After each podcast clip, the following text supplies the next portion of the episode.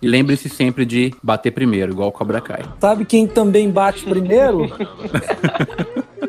Não, calma, vocês não, vocês, vocês rindo aí sem saber. Quem? Quem? Han Solo, pô. Han Solo. É, Han Shot Ah, verdade. First. Ele atira primeiro, né? Bom dia pra todos, menos pra alguns. Meu nome é Lucas Caab e você está ouvindo o Quarto Elemento Podcast. Hoje nós reunimos aqui para poder falar de uma série que tá bem estourada na Netflix, que a série Cobra Kai. A gente sabe que essa série nasceu de zoeira, né? Por conta de alguns personagens como Barney Stinson de He-Man, é o famoso Como Eu Conheci Sua Mãe, e por conta dessas zoeiras essa série vem dominando um público abrangente e se tornando um sucesso. Porém, como eu não vou falar dela sozinho, eu trouxe alguns amigos meus. Um deles é meu irmão Gabriel Cazu. Salve!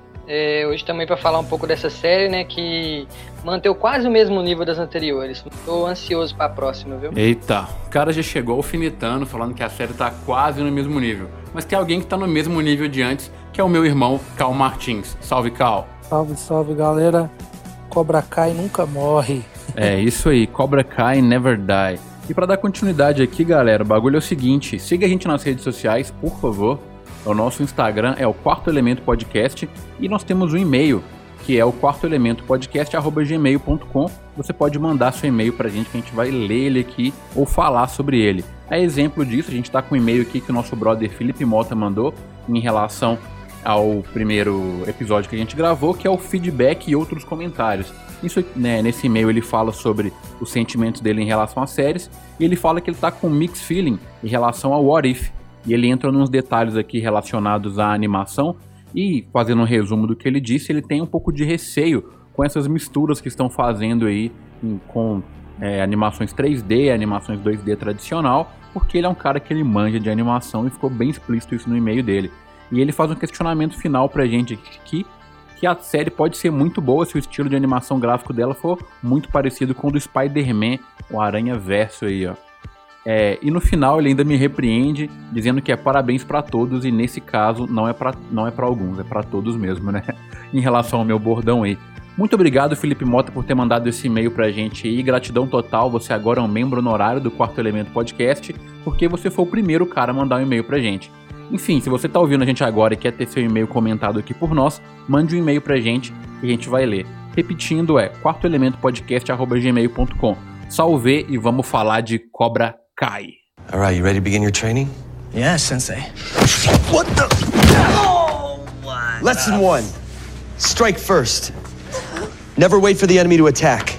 Então, galera, vamos dividir aí o, o nosso podcast em, períodos como sem spoiler e depois a gente avisa a galera aí, quem não tiver assistido ainda, pra dar uma licença e a gente começa a falar de uma análise mais profunda. Mas em relação ao overview, assim, igual o Gabriel já pontuou aí mesmo, que a série nessa terceira temporada ficou um pouco abaixo das outras duas, né? Qual foi essa percepção aí? Por que, que você chegou a essa conclusão, Gabriel? Sim, sim. Olha, ela teve vários pontos positivos, né? Que foi a questão do, do dinamismo dela, não teve nenhum episódio, entre aspas, filler. Todos os episódios foi bem, bem direto na, no que foi proposto, mas eu achei principalmente o desfecho dela não foi tão impactante como nas outras temporadas. É um pouco previsível algumas coisas que aconteceram. É, mas Sim. essa foi a minha, minha ideia. Sem spoiler é difícil de falar, né?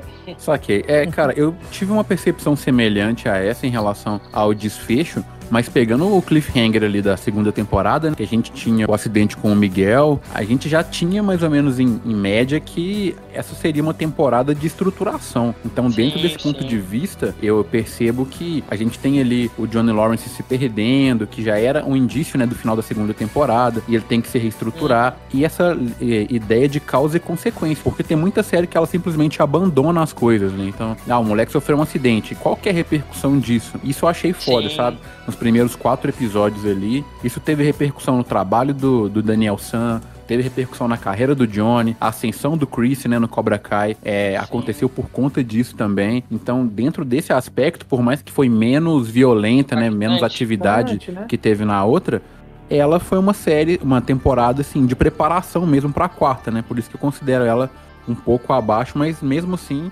igualmente importante. Sim, claro. Eu gostei da, da terceira temporada, né, mas eu acho ela ainda também inferior à primeira e à segunda. Eu discordo do Kazu quando ele disse que não tem filler. Eu acho que, de certa forma, a gente pode considerar os, os episódios que mostram lá os flashbacks, né? Eu, eu, considero meio como um filler. Por mais que é, tá estruturando, né, como você disse, é, outros personagens da série, uhum. eu não. Eu sinto uma, uma barriguinha ali quando. Eu acho que a história do. Como é que é o nome do professor lá do Cobra Kai? Sem ser o Johnny Lawrence?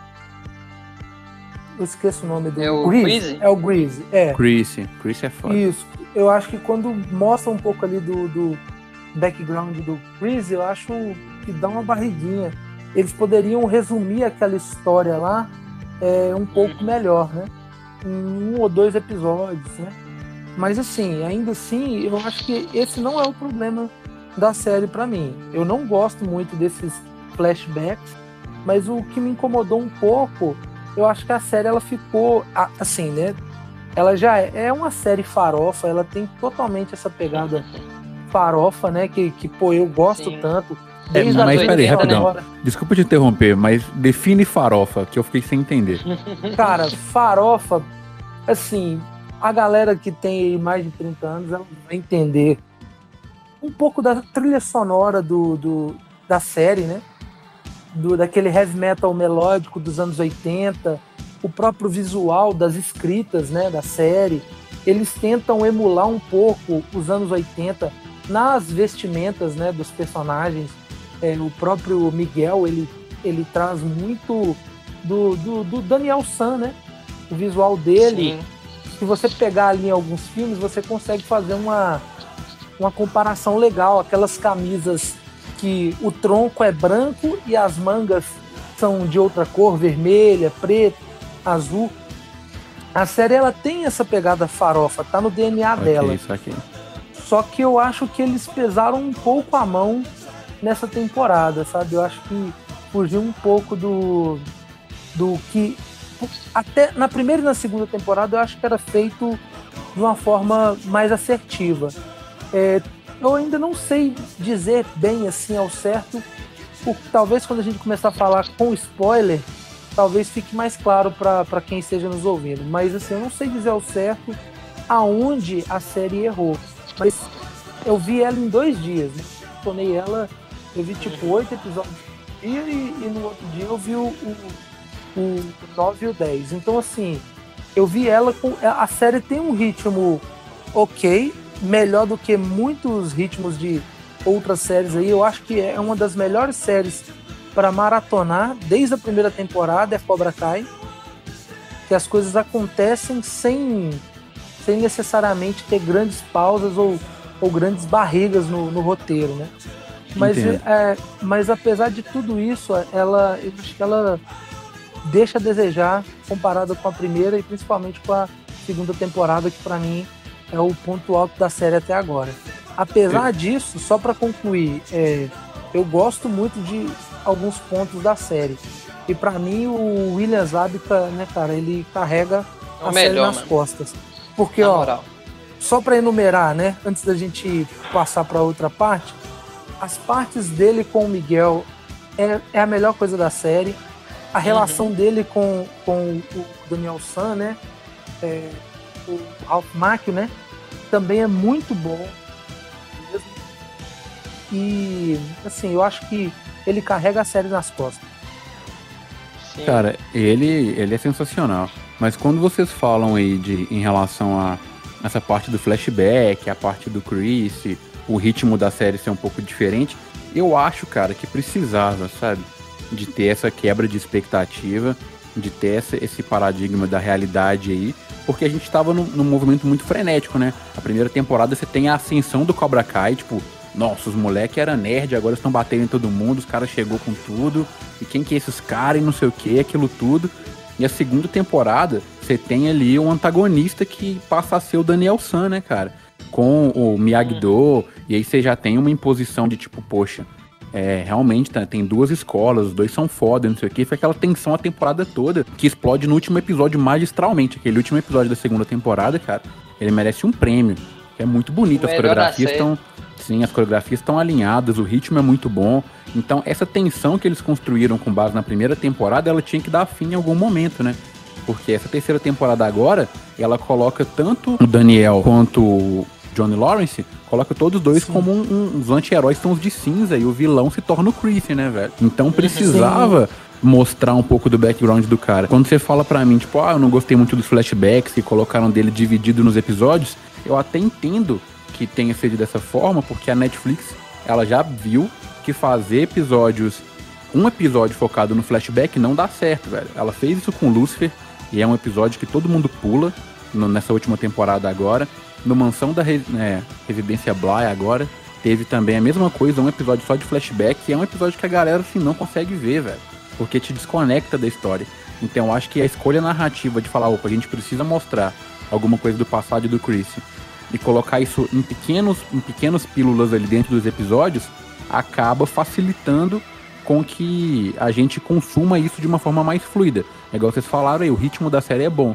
Eu acho que é bom por causa disso. Tipo, aparece um pouquinho do Chris ali, no começo você nem entende muito bem o que, que tá rolando, mas como é, é dosado, né, em poucas coisas, quando chega lá no último episódio que vai dar o, plot total de por que, que ele é do jeito que ele é, a gente já tá mais familiarizado e já tá mais acostumado com aquilo. Então eu acho que isso foi um acerto narrativo. Agora eu tenho um problema que eu acho mais grave que esse em relação à série, que é uns Deus Ex Machina, assim, que aparece do nada Nossa, e resolve uns bagulho que eu fico tipo, mano, isso não precisava. Mas aí assim que a gente entrar na parte com spoiler, eu, Spoiler. eu exemplifico isso pra vocês. Mas realmente, isso foi o que mais me tirou da série. E é o que o Thiago falou aí, cara. As partes que tem o Johnny Lawrence, mano, a série tá em 200 por hora. Trocou Ah. pra um arco do Daniel, velho. Aí já. A, a parada já fica um pouco diferente. E eu já tendo a mexer no telefone um pouco. Que é algo que eu não gosto muito de fazer. E tem também a Mary Moser, né, velho? Que faz a Samantha LaRusse. Que eu acho que ela também é um ponto baixo na série aí. Não por atuar mal, sim. Mas a personalidade que deram pra personagem dela, cara, não me cativa nem um pouco. Aí Sim. di- dificulta, mano. O- é, essa parte do flashback. onde. Pode Oi? falar. Pode falar, Thiago. Pode falar. É até quando a personalidade da Samantha ela é meio insegura. Eu não sei se isso é proposital dos roteiristas para dar mais veracidade, né? Porque ela é uma adolescente insegura, né? Por mais que ela venha de uma família é, forte lá na, na, na cidade dela, na região dela, né? Por mais que ela seja uma praticante de arte a personalidade da Samantha também acre- eu, eu sinto ela um pouco é um pouco insegura demais, né? Talvez isso seja até legal para relatar mesmo, né, de forma é, de forma verdadeira a personalidade de um adolescente, que ela é totalmente insegura. Sim. Tem hora Sim. que ela, não, vamos lá, va- vamos dar porrada no Cobra Kai. Aí tem hora que ela já ela já tem um trauma porque a menina quase que a menina mutilou ela, né? Marcou o braço dela. Então assim, eu não sei se isso é proposital ou se foi uma falha do roteiro, né?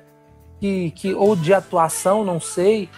É, é importante dizer que a menina é muito carismática, né? Ela é carismática, é, pô, ela faz um papel ali de uma, uma boa moça, né? É, sem ser muito piegas, mas realmente eu sinto também que o personagem dela tá precisando de uma definição maior. Talvez Sim. seja agora na, na quarta temporada, né? É, não sei, eu acho que o momento dela já passou, porque se você for pegar personagens menores, por exemplo, como o Dimitri, cara, que é aquele menininho, né, o Gianni de Sesson, que é todo bobão, fica apanhando lá, e depois que ele entra pro Miyagi-Do, ele consegue dar uns saltos de personalidade muito legais, que ele era aquele cara nerd típico, né, eu sou mais inteligente que você, mas se você É levantar a mão Dimitri, pra mim, eu vou Dimitri. fugir. É, o Dimitri. e agora ele tá até fazendo umas coisinhas que eu não botava fé que ia acontecer, velho. Tem uma cena É. aí, né? No spoiler a gente fala sobre, mas que na hora que eu ouvi eu falei, caramba, irmão, soldado promovido com sucesso, porque de fato eu não acreditava naquilo. E a evolução do personagem dele é muito legal. E a gente, você falou de insegurança, tem o personagem do, do Jacob Bertrand, né? O Eli, que, pô, primeira temporada do Eli virando o Falcão, mano, aquilo é maravilhoso Foda a demais. transformação do personagem. Sim. Tanto que você pega uma foto do Eli e Sim. você vê, ele, é, o Eli morreu, mano. Agora existe o Falcão, tá ligado? Então, tipo, É, no- nos personagens mirins, velho, o Cholo também, né, que grava o Miguel. velho, a, o, o, jeito que ele imprime a personalidade dele, a forma que ele fica dividido, né, entre pô, o que eu tô fazendo é certo ou não é e tal, eu acho bem legal. Eu acho ele um puta ator também, tanto que eu acho que ele é um dos meninos aí, dessa série pelo menos, que tem uma projeção interessante no cinema, saca? Se ele cair nos filmes certos ou nas séries certas, eu acho que ele tem um futuro da hora. Então, Verdade. por isso que Sim, a Samantha não me compra muito, porque o resto, o resto do elenco, para mim, desbanca ela. Até os caras que precisam ser maus mesmo, eu olho assim e falo, poxa, é, eu acho que ela tá, tá, tá boiando ali. E ela deveria ser a personagem principal, né? Assim, do trio feminino, pelo menos ali. Mas assim, eu acho que pode ser o, o, uma questão de roteiro dessa temporada, ou o arco que ela tem que passar. Porque na primeira temporada, eu também gosto muito da relação dela com o Miguel, cara aquele momento que ele começa a flertar com ela ali, que ele meio que defende ela no refeitório. Assim, ela se posiciona de uma maneira interessante na série, né? Então, assim, mostra que acho que é Mary Moser, né, a menina que a, faz a Samantha, mostra uhum. que ela, ela sabe, ela sabe atuar. Porque naquele primeiro momento ali, você não sabe se ela vai ser uma patricinha, né, uma, a típica menina desejada, né? E o e o Miguel seria apenas aquele menino nerd que tentaria conquistar, mas aí a série dá uma virada, mostra que ela, pô, pouco a pouco você vai mostrando que ela também sabe arte marcial, né? Que ela treinava com Daniel quando era mais nova. Então, assim, eu acho que na primeira e na segunda temporada eu gosto da, da atuação dela e eu gosto do arco da Samantha na primeira e na segunda temporada.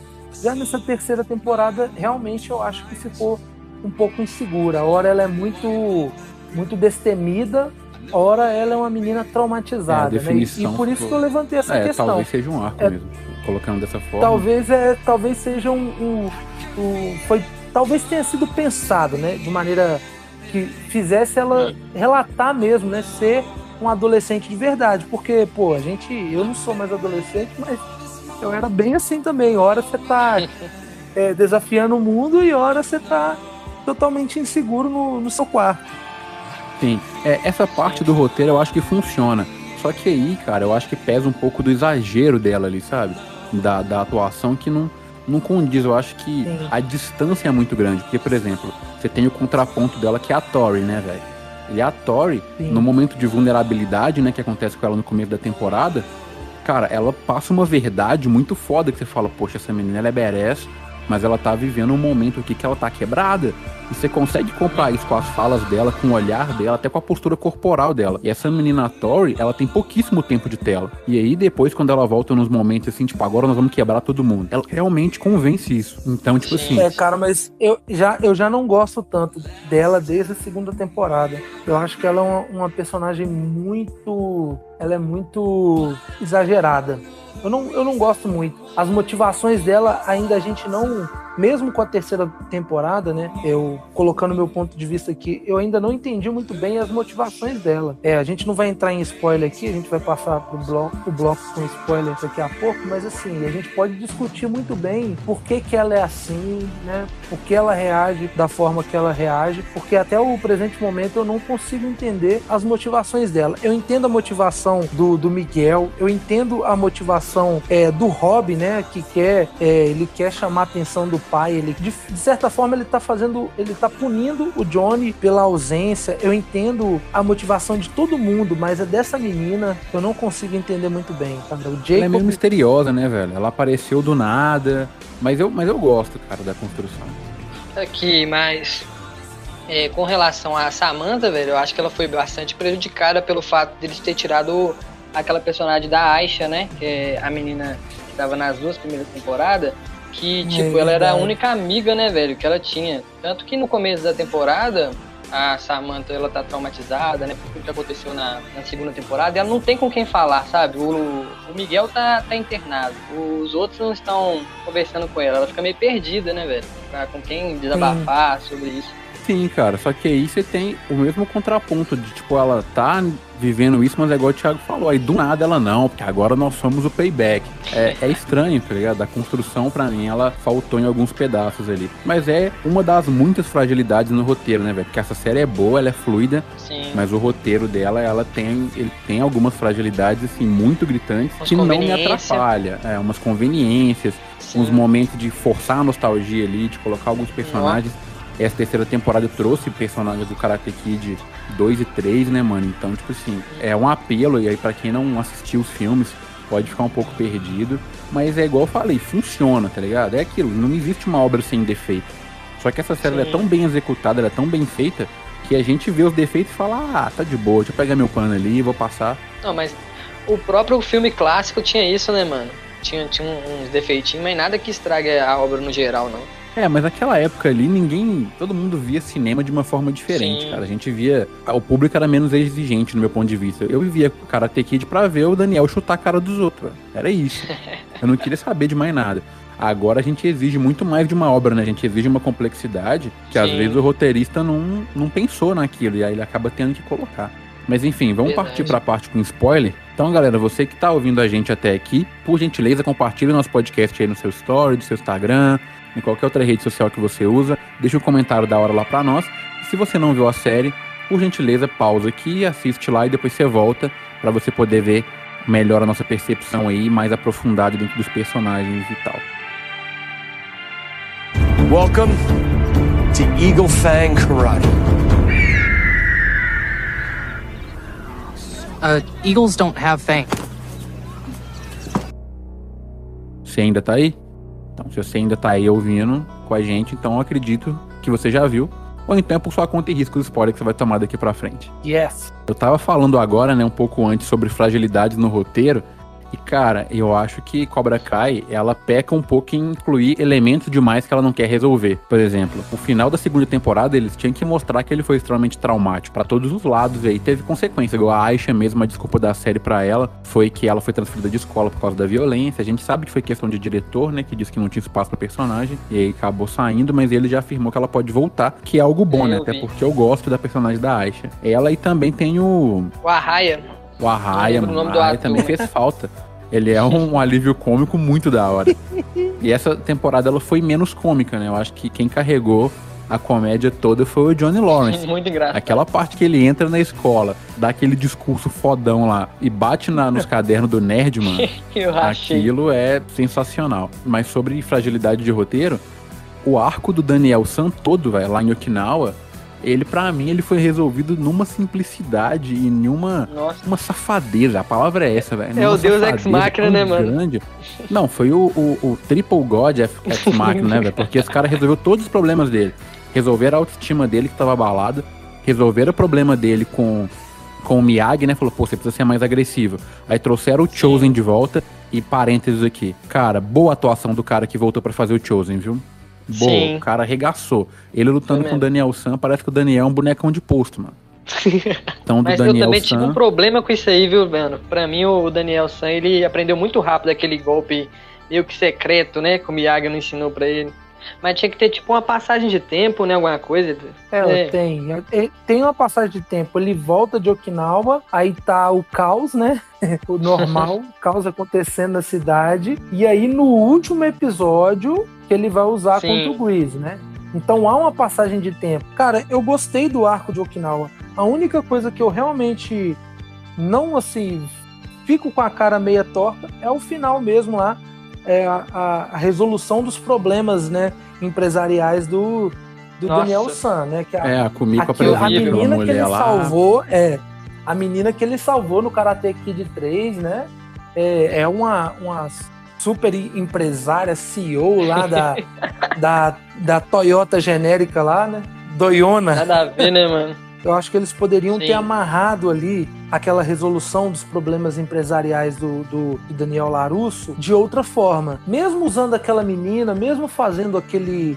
Né, aquela menção né, do Karate Kid 3, eu acho que eles poderiam amarrar de outra forma. Eu achei muito simplório, né? Mas apesar disso, apesar disso, o, o arco de Okinawa eu achei legal. Eu achei massa ele voltar para aquele lugar, que era paradisíaco, que era um lugar quase que espiritual, né?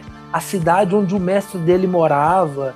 Tem, tinha toda uma poesia por trás, né? Envolvendo o karatê de Okinawa, né? Que é o estilo do, do, do o, o Miyagi-Do. Miyagi, né? Estilo, isso, estilo Miyagi-Do. Então, assim, tinha toda uma questão poética, bonita, e eu achei legal chegar lá tudo mudado. É, sobre o arco de Okinawa, cara, eu concordo com essa parte que você falou, porque eu, eu fui naquela expectativa, né? Ah, vai ser um arco transcendental, ele vai chegar lá, vai ver um Miyagi em sonho, essas brisas de Karate Kid. E foi um tapa na cara, tipo, não, mano, tudo mudou, muda também. Isso eu achei foda. Só que daí pra lá, pra mim, deu uma despencada. O arco do Chosen, ele é legal, ele é divertido, mas tem esse problema da velocidade aí que o, que o Gabriel falou, que eu acho que não pelo ter aprendido o golpe, mas eu acho que de como tudo se resolveu, sabe? Sim. E tipo, já ficou meio que previsível que ele usar esse golpe novo no quiz no final. Fraga, essa é a parte que eu falei do. No começo do podcast, na parte sem spoiler, que ficou previsível essa parte que ele usar esse golpe, sabe? Na luta Ah, eu já mas- pensei, ele vai usar, mano. Sim, mas previsibilidade ali, eu acho que é o que não falta, né, mano? Tem bastante. A gente já sabe o que, que vai rolar.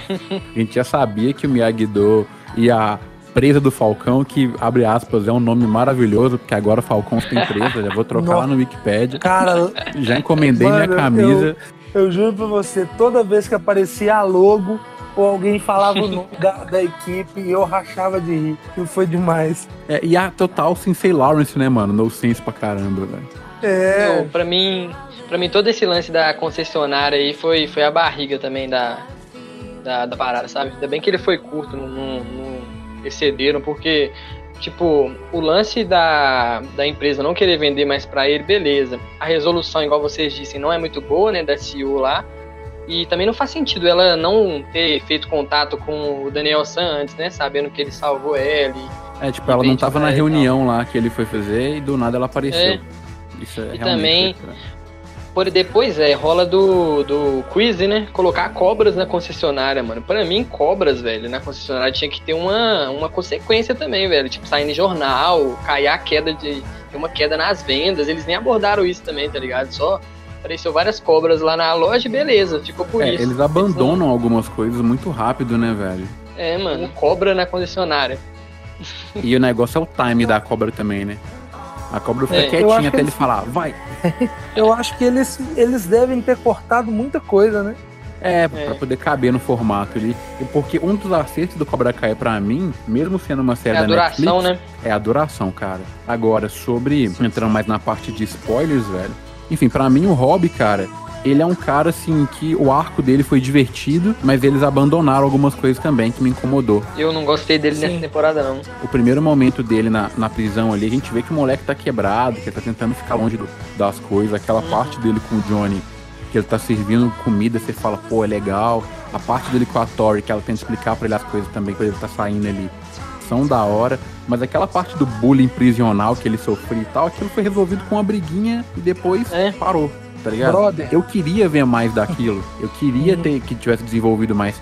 É igual o Gabriel falou, ah, não gostei muito dele nessa temporada. É porque eu acho que não teve um desenvolvimento legal dele, saca? Sim. O, o Chris foi falar com ele e ele ficou puto. Na hora que ele saiu, ele viu os dois lá, ficou mais puto e, pô, vou dormir lá no Chris, tá ligado? Porque realmente é um moleque que tá perdido. Mas eu acho que o tempo que sobrou na Samantha e ela não soube administrar, faltou no Rob, saca? Eu acho que se tivesse tirado um pouquinho de tempo de tela da Samantha e tivesse colocado na mão do Rob, velho, pra focar um pouco mais no desenvolvimento dele ali, eu acho que a série teria acertado mais. Porque diferente dos dois, o Miguel conseguiu fazer isso com o tempo de tela que ele teve, né? Sim, não, o Miguel foi muito bom, mas o Bob eu acho que ele é muito dramático, sabe? Mesmo todos os problemas que ele passou, tudo que ele, que ele passou, ele meio que não consegue conversar com as pessoas. O, o John a gente até sabe, né? Que ele é meio, ele é meio grosso, o jeito que ele deve conversar e tal. O Daniel San, velho, ele tenta conversar com, com o Bob, o Bob não quer conversar, velho. E o Daniel San é mó de boa, tá ligado? Nisso eu discordo um pouco, porque você tem aquela parada lá do Daniel que ele se sentiu traído, velho. Ele tava aberto ao diálogo com o Daniel San, depois de ser procurado Sim. pela polícia, Ah, porque ele fez, velho, é tenso. Só que meio que o Daniel traiu ele, né, mano? Falou, ó, cheguei aí, vamos trocar uma ideia, eu tô de boa, vai chamar os homens. Se é comigo, É. eu endoidar também, Joe. Fala, qual é, mano? Você me chama aqui na, na, na quebrada pra não desembolar um bagulho e os copos tá aí. Nossa, filho, É. eu pirava, mano. Mas, mas faz sentido depois. Ele, ele não conseguiu pensar na, na ideia, né? No, o cara tava querendo fazer o bem pra ele também, né, velho? Sim, mas faltou timing, né? E isso eu achei muito bom da série, pra poder dá pro Rob um motivo real de ficar puto com os dois. Isso eu concordei é. demais, velho. Pra mim, o que faltou foi tempo de tela, velho. Porque a motivação, uma palavra que o Thiago gosta muito de usar, né? A motivação tá lá, velho. Tá na tela, tá no, nos episódios. Só que Oi, faltou um pouco de tempo, sabe? Tipo, tem, um, tem uma cena dele também que é muito ruim, mano. Que ele chega e pega o Miguel e a Samantha junto. Aí, tipo assim, ele deixou o menino quase paraplégico, mano. Ele viu notícia do menino na TV, ele queria dar um soco no menino, mano. Tipo, esse não é o hobby das outras temporadas, tá ligado? O que, que é, é isso? Mas... Ele mudou. Sim, velho. Isso, isso eu achei da hora. Aquela cena que ele entra com. Que ele entra lá no dojo e vê a, a Samantha com o Miguel. Que é outra também, né, mano? A Samantha não consegue aquietar a periquita, não, mano. Você tá doido. Na que moral. isso, cara? Ela ficou com dois só na série. Deixa a menina. Não, mano. Eu não tô falando que é errado ela ficar com os dois, não, velho. Só que ela tem que definir, né, mano? Ela fica magoando os caras todas as temporadas, velho. Toda não, temporada... ela é o motivo de todas as brigas, mano. Oi, isso, isso não, mano, é uma passar... parada que eu acho old fashion, tá ligado? Os caras brigar por causa de mulher. Isso não. eu acho paia. Eu vou passar pano pra ela. A Samantha, todo tipo, ela queria ficar com o Miguel. Só que o Miguel, na, na segunda temporada, ele ficou o Miguel babaca, né? É, ele começou ali no né? começo da segunda temporada. É, não, ele subiu pra cabeça o poder, começou a beber, eu sou o bad boy da parada, e aí afastou a menina. Só que aquele negócio serve até de dica para quem estiver ouvindo aí.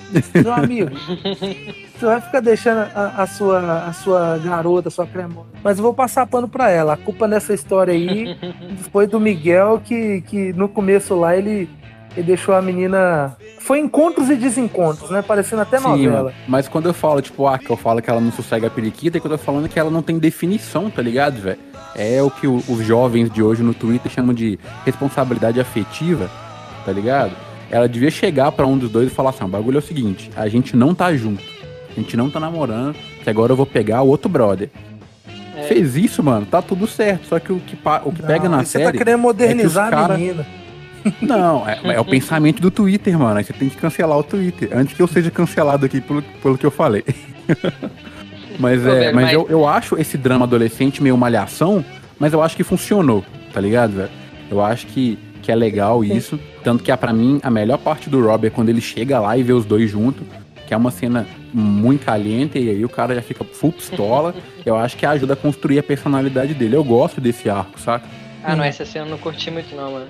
Foi muito novela, igual o Thiago falou. Você pegou uma birra, velho, do, do Rob, né, Peguei, caso? peguei. Nossa, ele é muito chato, mano. O personagem dele é difícil. E por vários fatores. Primeiro, velho, a gente precisa falar que a gente falou do William Zabka, Johnny Lawrence. Vou tentar pronunciar certo, é Cholo Mariduena. Mariduena. Cholo Mariduena. ou Mariduena. É o Miguel, né? Isso. É o Miguel. Cara, o menino é muito carismático, velho. Eu tava Sim, vendo velho. aquele, aquele programa da Netflix com o elenco. O After Party? E assim, é isso, o After Party.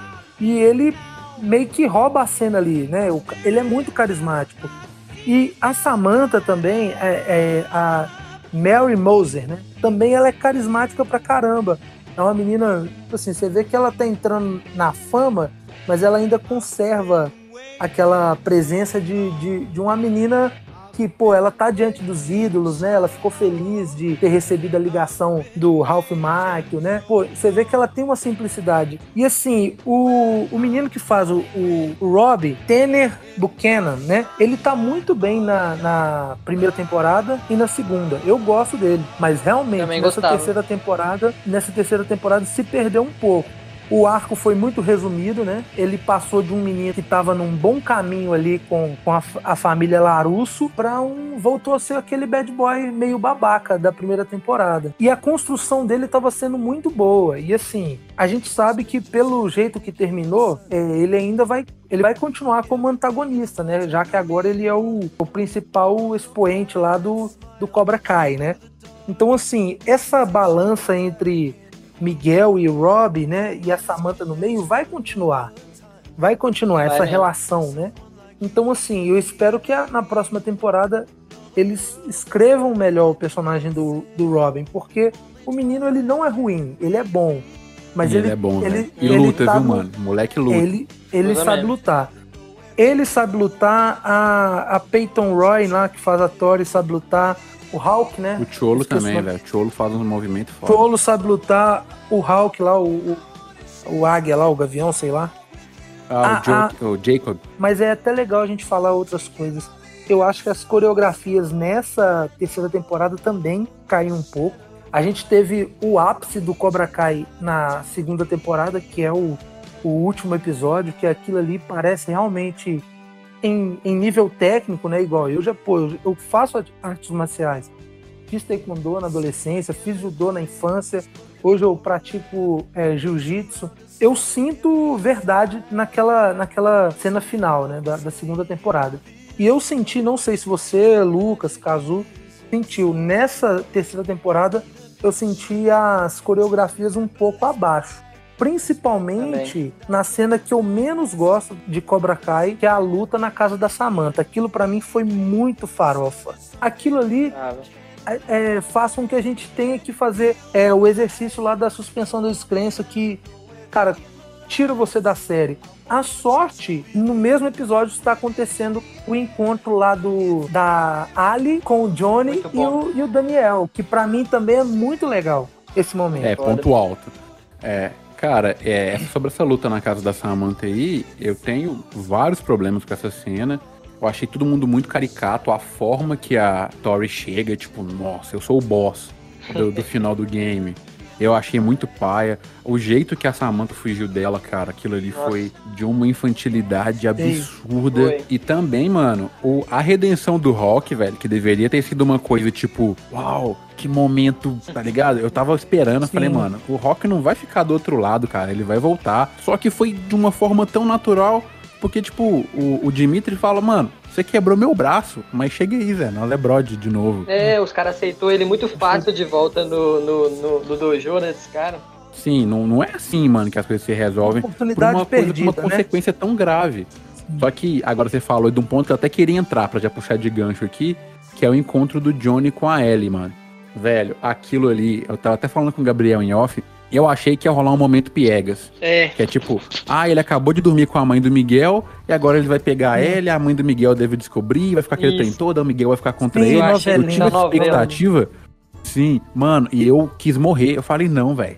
Vou ligar pro Will Smith aqui e vou falar com ele que tá errado, tá ligado? Porque não, não, não dá pra você fazer isso numa série. E a forma que eles desenvolveram o encontro dos dois, aquele, aquela tensão ali deles quase se beijarem, foda. a forma que ela concluiu o raciocínio, né? Tipo, ah, ela, ela é uma mulher bacana, então vai lá e fica com ela. Velho, isso pra mim foi a quebra de expectativa da temporada. Sim. Eu sou um tipo de cara que eu abomino romance, tá ligado? Eu não gosto de romance em nada. É um tipo de coisa que eu pulo. Mas em Cobra Kai, que é uma série totalmente adolescente nesse aspecto de romance, essas paradas me pegam, velho. Oh, e o bom dessa da Ali também, que ela foi tipo uma ponte pro Daniel e pro, pro Johnny, eles verem que eles têm muita coisa em comum, né, velho?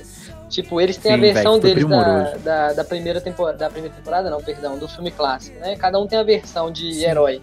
E ela meio que contou a história dela, né, velho? Que ela até fala que venceu os dois na, na disputa de história. Aí eles viram, eles viram que tem muita coisa em comum, é muito foda isso. Deixa eu falar desse momento que eu também gostei pra caramba. A expectativa da Ellie voltar tava alta, né? Desde o do meio ali da segunda temporada, quando o Johnny cria o Facebook dele lá. E, cara, tinha que ter uma série só do Johnny Lawrence é, usando internet, cara. Mano, É muito bom. Cinco episódios. Cinco episódios. Série rápida. Mas assim, Elizabeth Sue, eu sou fã, cara. É, gostava muito dela na, na, na série The Boys, né? E assim, eu achei que seria difícil ela participar. E realmente foi difícil, né? Que a, a gente sabe que né, ela não vai voltar pra série, é, foi só um episódio mesmo. Mas foi algo muito importante e ela foi muito bem utilizada, cara. Por quê? É, a relação dela com o Johnny Lawrence foi explicada, né? Que eles tinham um relacionamento em si, porque no primeiro filme, no primeiro Karate Kid, você pensa que ele é só um cara babaca que se acha dono de uma pessoa, né? De uma outra pessoa. Que é um cara que acha a menina bonita, que gosta da menina e, e acha que é dono dela. Mas não, eles tinham um relacionamento. é, essa- esse episódio deixa isso claro. É, deu uma, uma profundidade um pouco maior pro Johnny, né? De mostrar que ele não era o babaca o tempo inteiro, né? Então, assim, eu gostei muito de- dessa cena. a diferença de uma atriz do peso da Elizabeth Sue na série é, é gritante. O clima de tensão quando ela, o, o Johnny chega na, na festa e, e percebe que a, a, a Ellie tá conversando com o Daniel Sim. lembrou um pouco do filme. Naquele momento ali eu pensei que o Johnny ia ter uma recaída. É, mas é legal, né? Ver como que o personagem foi Sim, desenvolvido e como que o personagem do Johnny Lawrence evoluiu. Foi muito massa. As cenas do Johnny Lawrence com, com, com o Daniel é muito Nossa, boas. Tem uma piada boas, que eu morri de rir que, o, que o, o, Daniel chama ele de Scarface. por causa do terno. É por causa do terno branco, né, velho? Muito foda. ah, é o terno branco, cara. Excelente, excelente. Então, assim, a série tem essas referências que eu acho genial, né? É muito legal, cara. Eu gostei demais da participação dela. Também eu queria que ela ficasse, eu queria que ela fosse, né, o, o se o Lucas ele odeia o romance, eu, eu acho que bem feito é, é bem-vindo. Eu queria que ela ficasse, que ela fosse, sei lá, um par romântico. Mas aconteceu que o, que o Johnny né, já encontrou o seu par romântico, né? A mãe do Miguel tem tudo para dar certo, a relação dos dois. Mas eu gostei muito da participação da, da Ellie, né? Sim, cara, eu concordo com isso, velho. Mas eu, eu acho que foi um acerto, sim, dela ter só passado, velho para ser aquela coisa importante. Porque a gente tem três momentos na série, né? Sim. Que é o momento do confronto, que é o começo ali, quando os dois vão atrás do Rob. Tem aquele momento de bad cop e uhum. good cop, né, velho? Os dois ali na, pri na prisão e tal. Isso foi primoroso, genial. A série começa num nível muito alto, porque o Johnny tava muito mal, né, velho? E aí, tipo, eu acho que a Ellie, ela contribuiu para esse momento ali de mostrar e falar, poxa, tá vendo isso aqui, ó? Vocês são mais parecidos do que vocês acham, velho. Tem aquela cena com o Chris lá. Oh, mano, e outra coisa Exato. também. O Chris regaçou nessa temporada, velho. Regaçou. Ele apareceu O cara pouco, regaçou, hein? mano. Sim, interpretou bem pra caramba, matou a pau a falsidade que ele demonstra, mano.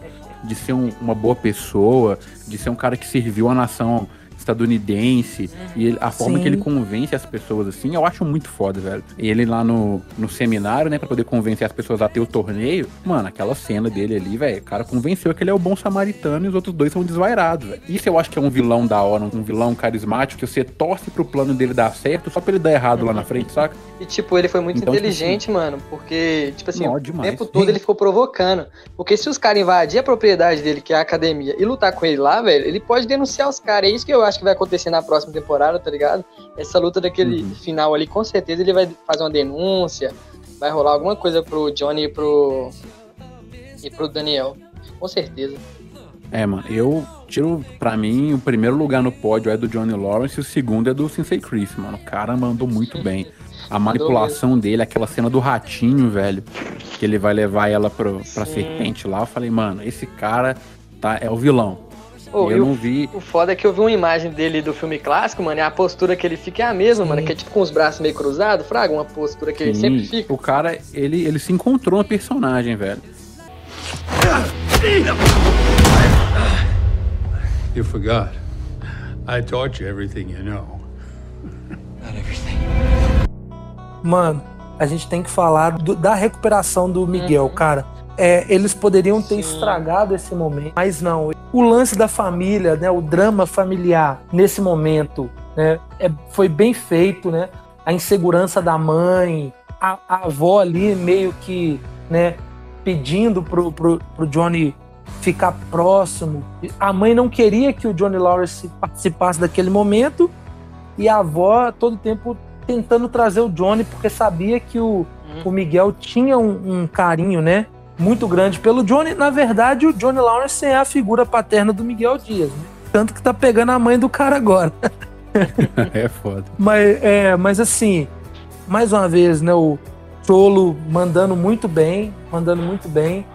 Cara, e a cena dele voltando a ter os movimentos da perna foi muito boa. No muito show, né? boa, mano. No show, é, Twist Sister, né, mano? Sim, na, na naquela música emblemática do, dos anos 80, né? I wanna rock, rock. I wanna rock, rock. I want to rock. Então, tipo assim, foi, foi um. Foi bem legal. Eu achei que foi bem feito. A forma. A gente sabe que a música ela é usada na medicina como inúmeras terapias, né? E, e, assim, o cara tá curtindo o show, o Miguel tá ali curtindo o show e, e inconscientemente o seu corpo voltar pouco a pouco a funcionar, eu acho que foi uma saída de mestre, né? E eu acho que a forma, a metodologia do, do Johnny Lawrence pra poder recuperar Perfeito. ele é total Cobra Kai, né, mano? É tipo assim, Perfeito. seu frouxo, você vai levantar e vai pegar isso aqui. Tipo, totalmente Exato. antiético, velho. E é uma total. coisa que a gente até deixou escapar, mas Cobra Kai, na figura do Johnny Lawrence, velho, é um soco na cara do politicamente correto, né, velho? Exato. O cara chama os outros de frouxo mesmo, o cara, Sim. ele ignora a nossa cortesia atual, né, velho? Pra mostrar que ele é um cara mesmo dos anos Sim, 80, velho. Boy, Eu acho isso muito legal.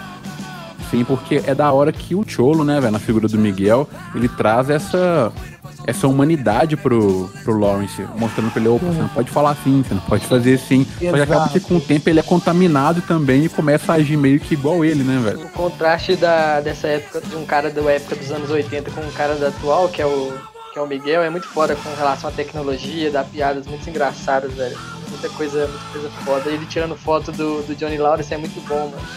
É ele fingindo ser alguém que ele não é, era, né, mano? Isso foi, foi show.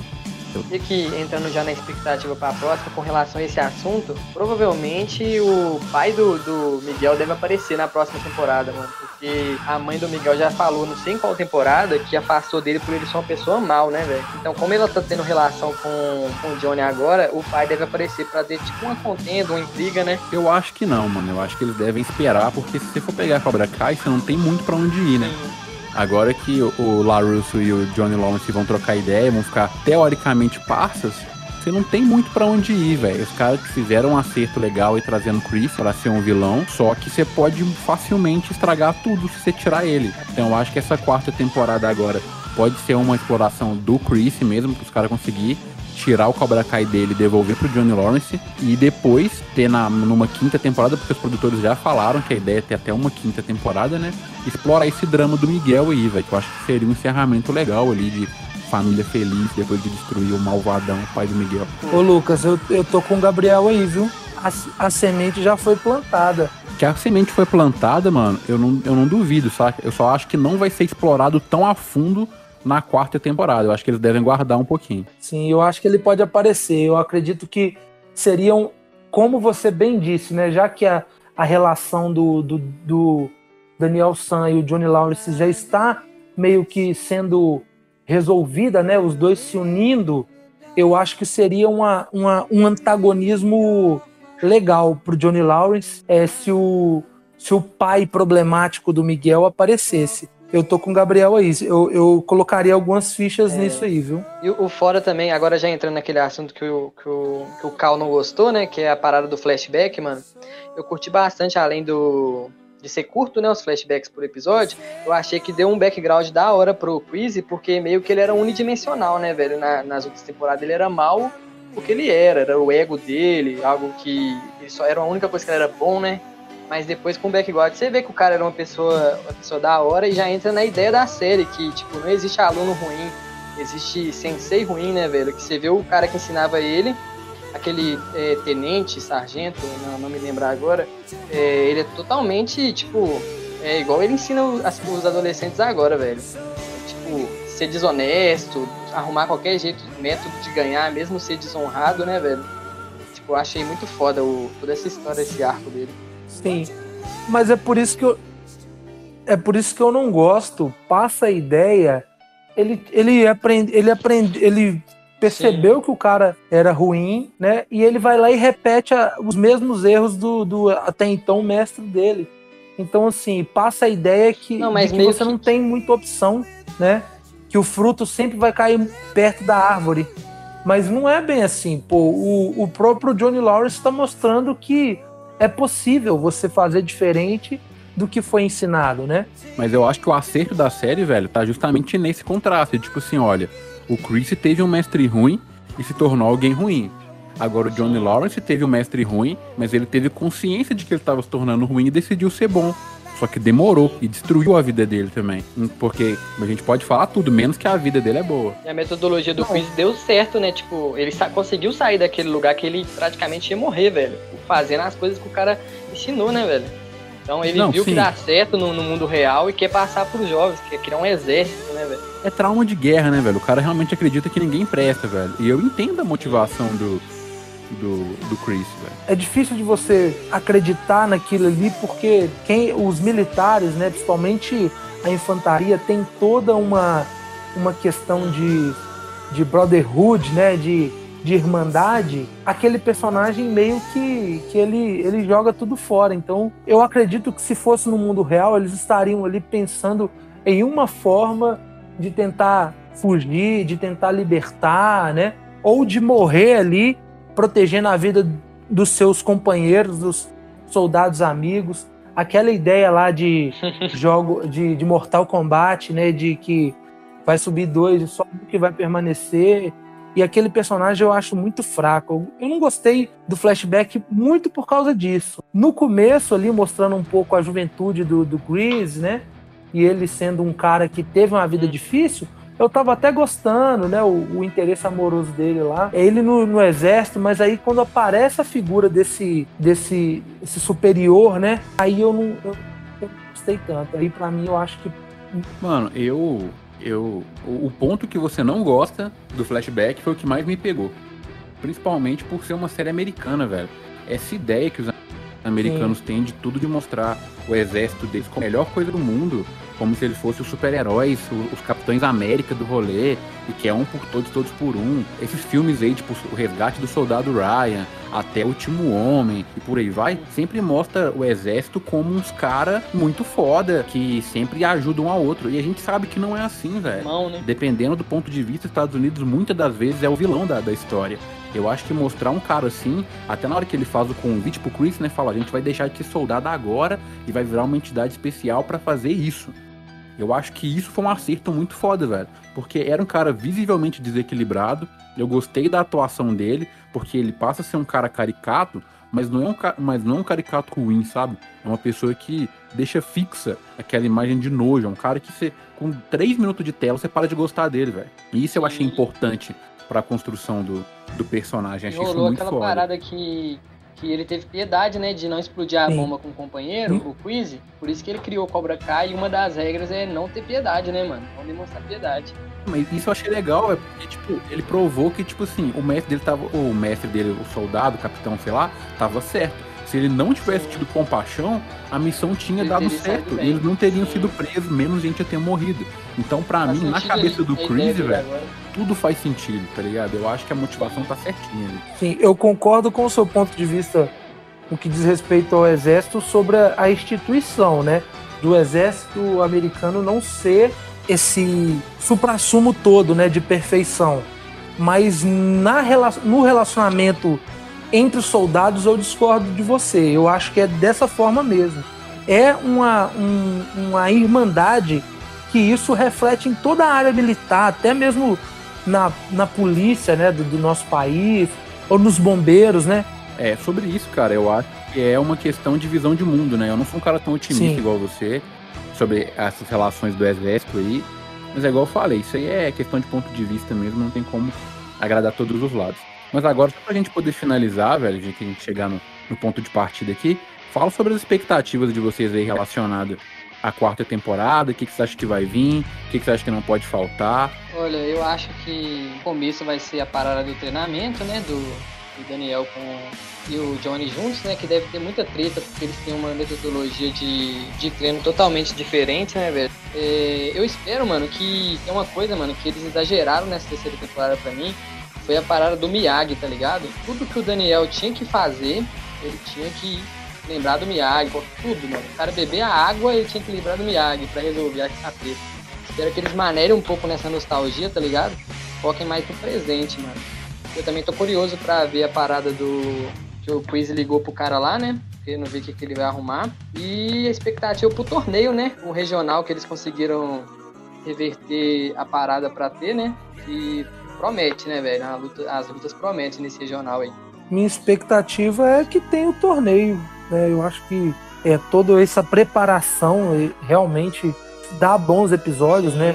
Pô, a gente foi eu, assim, a gente não, né? No meu caso eu que sou de 86, eu cresci, né, vendo filmes assim, que o, o herói tirava um momento para treinar, né, o grande dragão branco, o Van Damme fazendo a abertura lá, Famosas montagens de treinamento. é, a montagem de treinamento eu acho maravilhosa. O próprio Karate Kid tem uma das melhores, né? Que é a do Mestre Miyagi e o Daniel San treinando na praia. É Muito bom. O, o Kazu tocou num ponto aí que pode realmente pode acontecer uma, uma tentativa de união dos dois estilos e uma ruptura depois. Eu acho que isso traria uma trama legal, desde que seja feito de forma correta. Ó, tentamos aqui, não deu certo, vamos cada um pro seu lado. Mas assim, sem ser aquele negócio, ah, É. somos arqui-inimigos de novo. Não. Tá bem definido para a quarta temporada quem que vão ser os antagonistas, né? É, e eu acho que desenvolver esse lado, né, do protagonismo do antagonismo, sem criar novos conflitos, conflitos assim que amarrem trama entre Daniel e, e Johnny Lawrence, né? Tem que ser algo comedido ali, se tiver uma ruptura, que seja algo breve, que não aprofunde muito, porque tá bem definido que o Cobra Kai agora, o Breeze, né? O Robin vai ser os, os antagonistas da quarta temporada. É, mano, da minha parte aqui, eu espero muito uma, uma luta até a morte entre Samantha e Tori. Tô brincando. Até a morte não, mas uma luta intensa das duas. E eu preciso muito ver Rob e Miguel também lutando, acho que vai ser da hora. E eu queria, velho, doido, um antagonista de peso pro Falcão, velho. Porque eu acho que ele fez muita merda e eu tenho medo dele ficar impune. Ah, deve ser o, deve ser o japonês, Eu mano. sei, o mas aquele japa ali, ele só apanha, velho. Desde o começo, mano. Ele, ele é frango. O japa, ele é frango. E ele, se ele trombar no o Eli, ele vai apanhar de novo. Então eu queria uma, uma parada diferente, velho. Talvez o Dimitri ficar puto dando ele uma surra. Eu queria ver alguma coisa assim. Que eu acho que ele merece. Ih, agora os dois tá mó parceiro. Pois é, velho. Isso é triste porque o cara quebrou o braço dele, né, velho? Eu não consegui comprar muito bem É. isso. Mas eu tenho expectativa da hora em relação ao torneio, só que eu, eu gostaria que a série focasse no torneio mais pro final. Isso que o Thiago falou, acho que é fundamental, ter umas montagens de, de treinamento, igual teve na primeira temporada com os caras na caixa de cimento. Daniel San levou o Rob lá pra aquela parte da floresta, aquele treino deles em cima da plataforma de água. Essas paradas eu acho que fez falta nessa temporada, óbvio que não coube, né?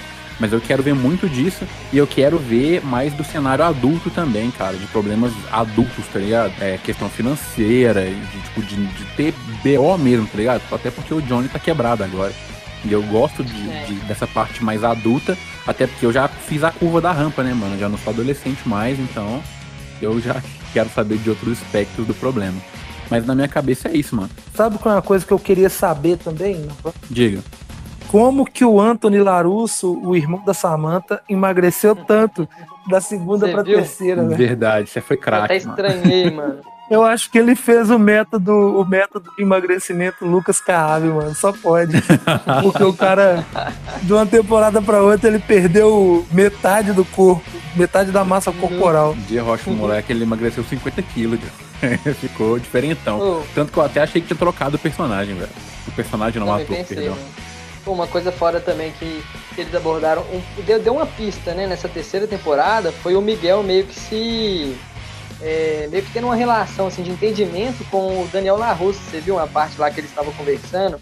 O LaRusso até mostrou o carro da carro clássico lá do filme pra ele. Ele meio que entendeu, né, um pouco o lado dele. Talvez, mano, se ele conseguir, tipo, é, se entender melhor com ele e conseguir o- a técnica do Miyagi lá, velho, ele vai ficar muito foda. Que ele vai ter que, tipo, se ele conseguir o equilíbrio entre o Miyagi-Do e o Cobra Miyagi Kai, mano, ele né, vai virar um mano? Moleque lutador muito overpower, tá ligado? Não, ele, ele cê- eu não tenho dúvida que vai ele que vai ser o o que vai pra, pra última etapa lá, eu não tenho dúvida. E assim, é o, é o personagem mais lúcido da série, é o Miguel, cara. This is huge. This is so huge. But I mean, you're, you're not going to send that, right? You cannot send her that message Why not? because it's like 80 pages in, in all caps. Então é isso, galera. Chegamos ao fim de mais um episódio aqui do Quarto Elemento. A gente não fez uma análise muito profunda da série, até porque eu sei que tem gente que não pulou na hora que deveria pular e pegou spoiler aí. Então a gente não estragou a experiência, é uma série muito boa, vale a pena assistir. Se você concorda ou discorda da gente, deixa a gente saber qual é a sua opinião. Manda um e-mail pra cá, quartoelementopodcast.gmail.com ou então segue a gente lá no Instagram e manda uma DM no Quarto Elemento Podcast. Demorou? Tamo juntão. Bom dia pra todos, menos pra alguns, e até a próxima. Valeu, galera. Até a próxima. Tchau.